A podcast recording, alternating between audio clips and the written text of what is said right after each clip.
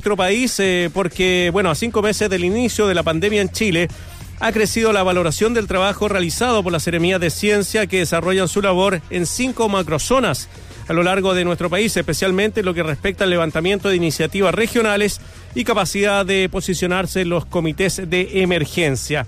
Desde las propias seremías se ha destacado la coordinación con los investigadores para resolver problemas urgentes a nivel local y la disminución de la burocracia para el manejo de recursos. Es algo, me imagino yo, muy añorado por eh, la ciencia en regiones, eh, que sea valorada también y no eh, que todo tenga que venir desde Santiago. Estamos con la Seremia de Ciencia de la Macrozona Sur, la doctora en Ecología Olga Barbosa. ¿Cómo está Olga? Bienvenida.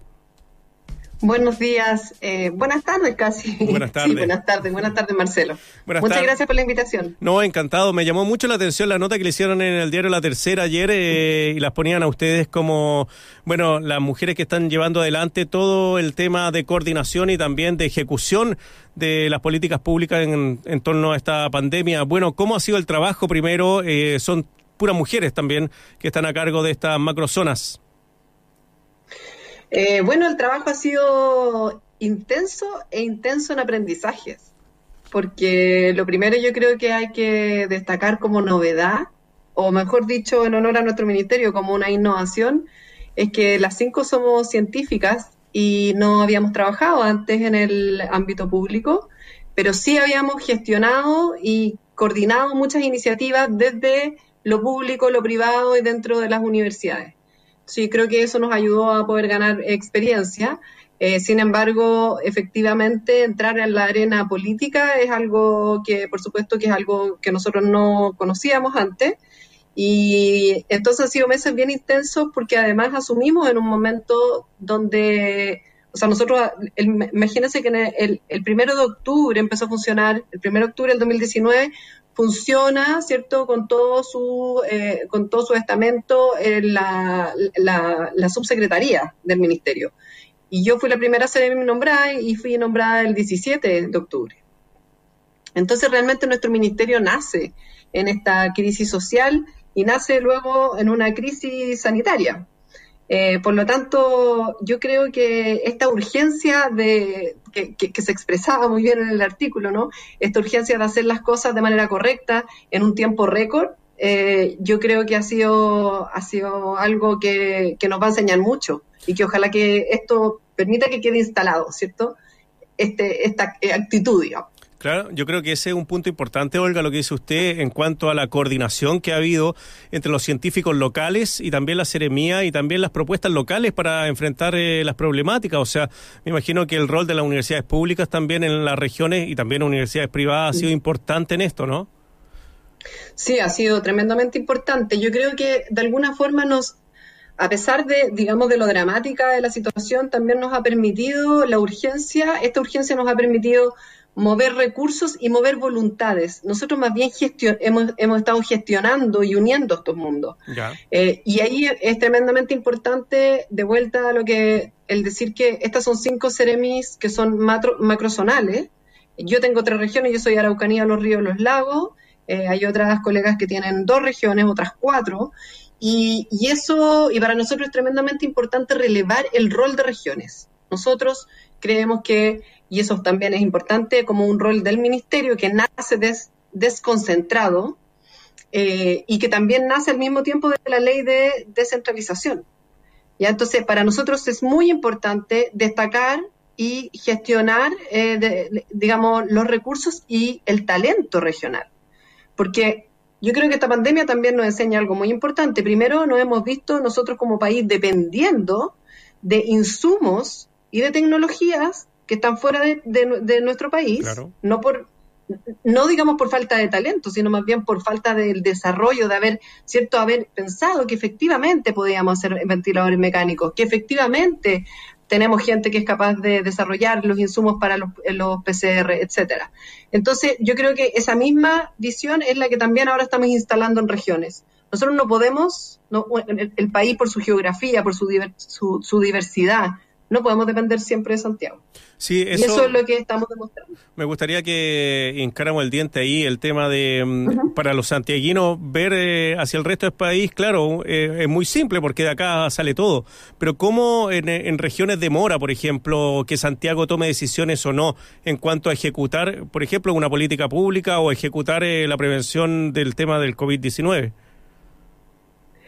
Bueno, efectivamente, una de las cosas, bueno, nosotros participamos varias instancias y ahí aquí quiero destacar también que en un momento, también aquí el trabajo tanto del Ejecutivo como del Legislativo ha sido bien importante, justamente que mencionó usted, acaba de mencionar eh, las políticas públicas también, porque en el fondo estas también se desarrollan, ¿cierto?, en, en, el, Parlamento.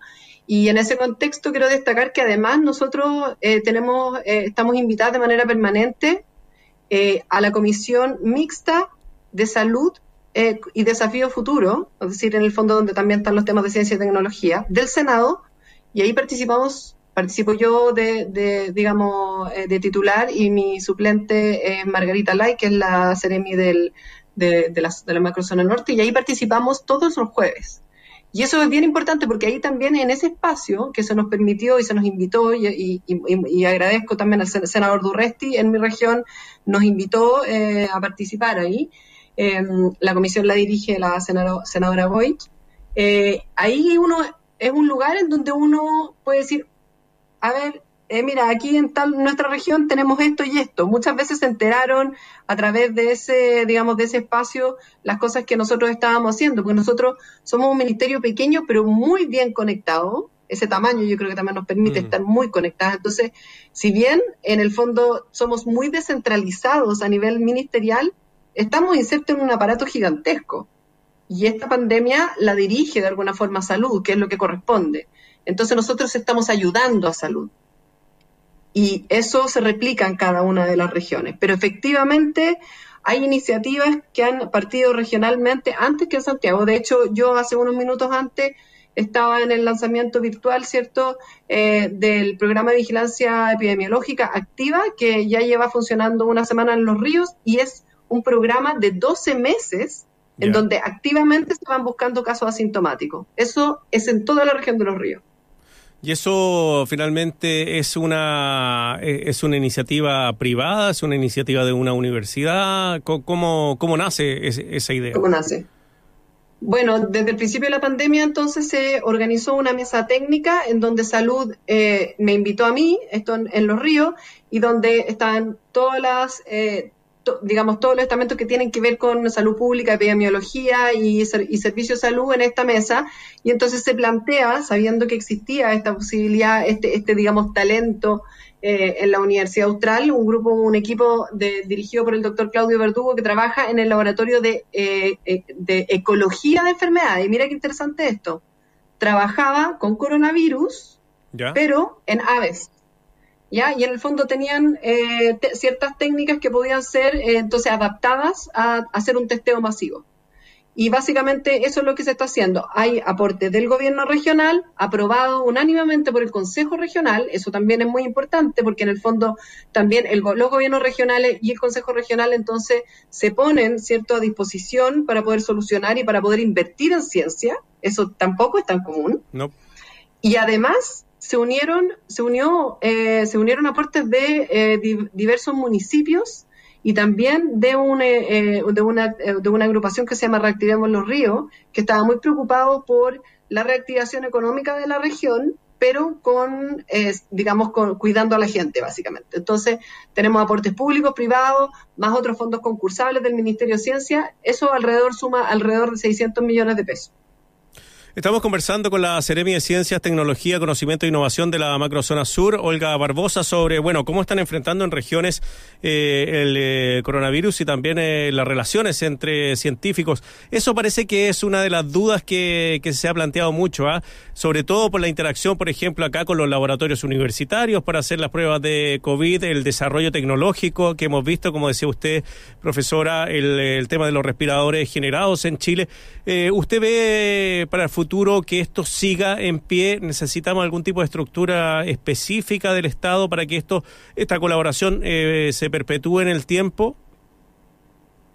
Bueno, la estructura la tenemos ahora, que es este ministerio. y este ministerio está creciendo y se está desarrollando y por eso yo destaqué en un principio que hemos nacido en un eh, momento muy especial de nuestro país en donde se espera que haya cambios, ¿cierto? Por tanto, creo que también aquí nosotros estamos destacando que sí se puede, sí se puede generar esta tecnología y ahora necesitamos generar las condiciones habilitantes para que estas tecnologías y estos desarrollos puedan, por ejemplo, convertirse en emprendimientos y en empresas y existan las certificaciones adecuadas.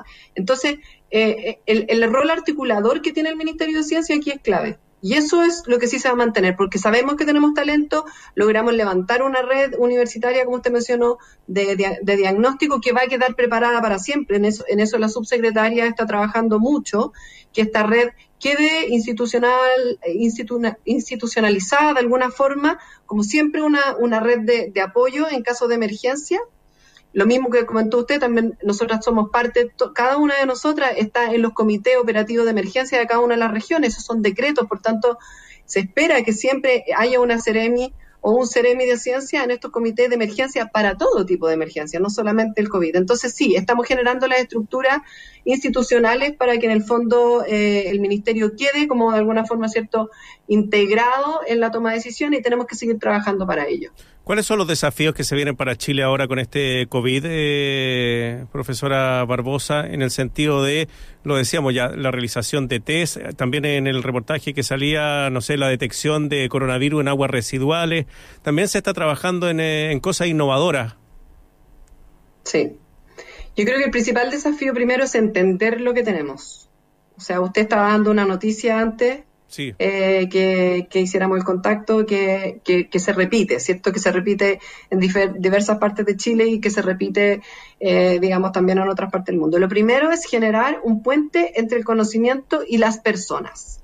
Y eso todavía no lo hemos generado, puede sonar muy obvio, pero hay mucho que hacer todavía en poner la ciencia eh, en la discusión de la mesa de todos y de todas todos los días.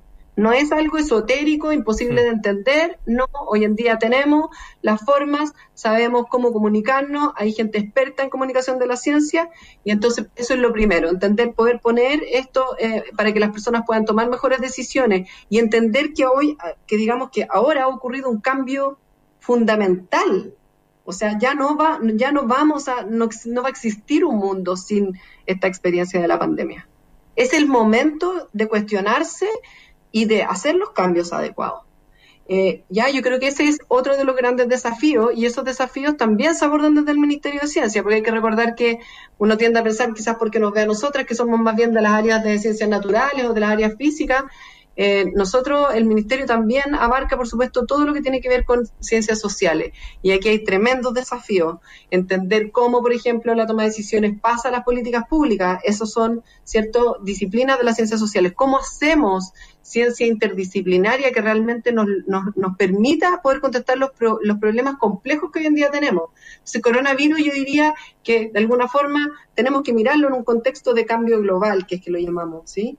Estamos, estamos hablando de coronavirus, estamos hablando de cambio climático, estamos hablando de, de, cierto, de, de muchas cosas que están en realidad todas relacionadas, cambios sociales importantes. Los déficits de nuestro país en estas áreas de investigación, de ciencia, tienen que ver solamente con el dinero que se destina como país a, esto, a la investigación, o también, eh, porque me imagino que todos hemos escuchado eh, de la cantidad de chilenos que se van a estudiar afuera, becados, el tema de la cantidad de doctorados que llegan a nuestro país y no encuentran trabajo tampoco ni en la empresa privada y muchas veces tampoco en las universidades. ¿Esas son las problemáticas eh, que enfrentamos y que deberíamos resolver prontamente? Sí, o sea, todas las que usted menciona son correctas. Efectivamente, el, presupuesto de ciencia, tecnología e innovación no es eh, suficiente, pero tener el presupuesto sin tener las condiciones habilitantes tampoco es suficiente. Y por eso que nosotros desde el principio hemos insistido, se nos ha criticado, incluso decir, bueno, pero ¿por qué no están peleando por más presupuesto? O sea, bueno, aparte que nos toca obviamente entrar en un momento en donde el presupuesto es justamente algo que no abunda, hay que poner atención también de que bastante del presupuesto se está yendo a ciencia y tecnología, justamente con lo que yo le acabo de comentar. Lo que mm. pasa es que no está en esta glosa y presupuestaria que estamos pensando a nivel central. Tienen que dejar de pensar en nivel central. A nivel regional, todas estas iniciativas están siendo financiadas y estas son iniciativas que son de ciencia y tecnología, ¿ya? Ahora, eh, y innovación. Eh, creo que las condiciones habilitantes son muy importantes. Tenemos gente, como usted dijo, que no puede volver, ¿cierto? O vuelve y no tiene un eh, lugar donde trabajar. Eso también lo estamos abordando desde la Agencia Nacional de Investigación y Desarrollo y trabajando con las vicerrectorías de investigación de todas las universidades para poder generar estas condiciones habilitantes.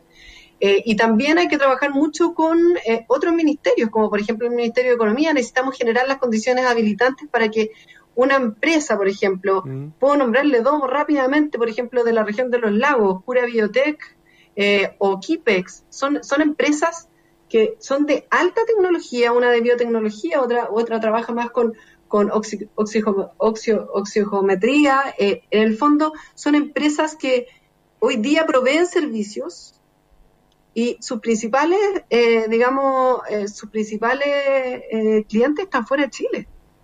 Eso porque en el fondo es más fácil hacer esos negocios fuera de Chile que dentro de Chile. Entonces, claramente tenemos, tenemos ahí que trabajar entre ministerios, intersectorialmente, con el Ministerio del Trabajo, con el Ministerio de Economía, etcétera. Tenemos que buscar las condiciones habilitantes. El, el simplemente tener dinero y un mayor presupuesto no nos va a solucionar el problema. Claro, tiene que venir también con una infraestructura, como señalábamos, y que esto se perpetúe en el tiempo. Estas relaciones interdisciplinarias y también entre la empresa privada y las universidades.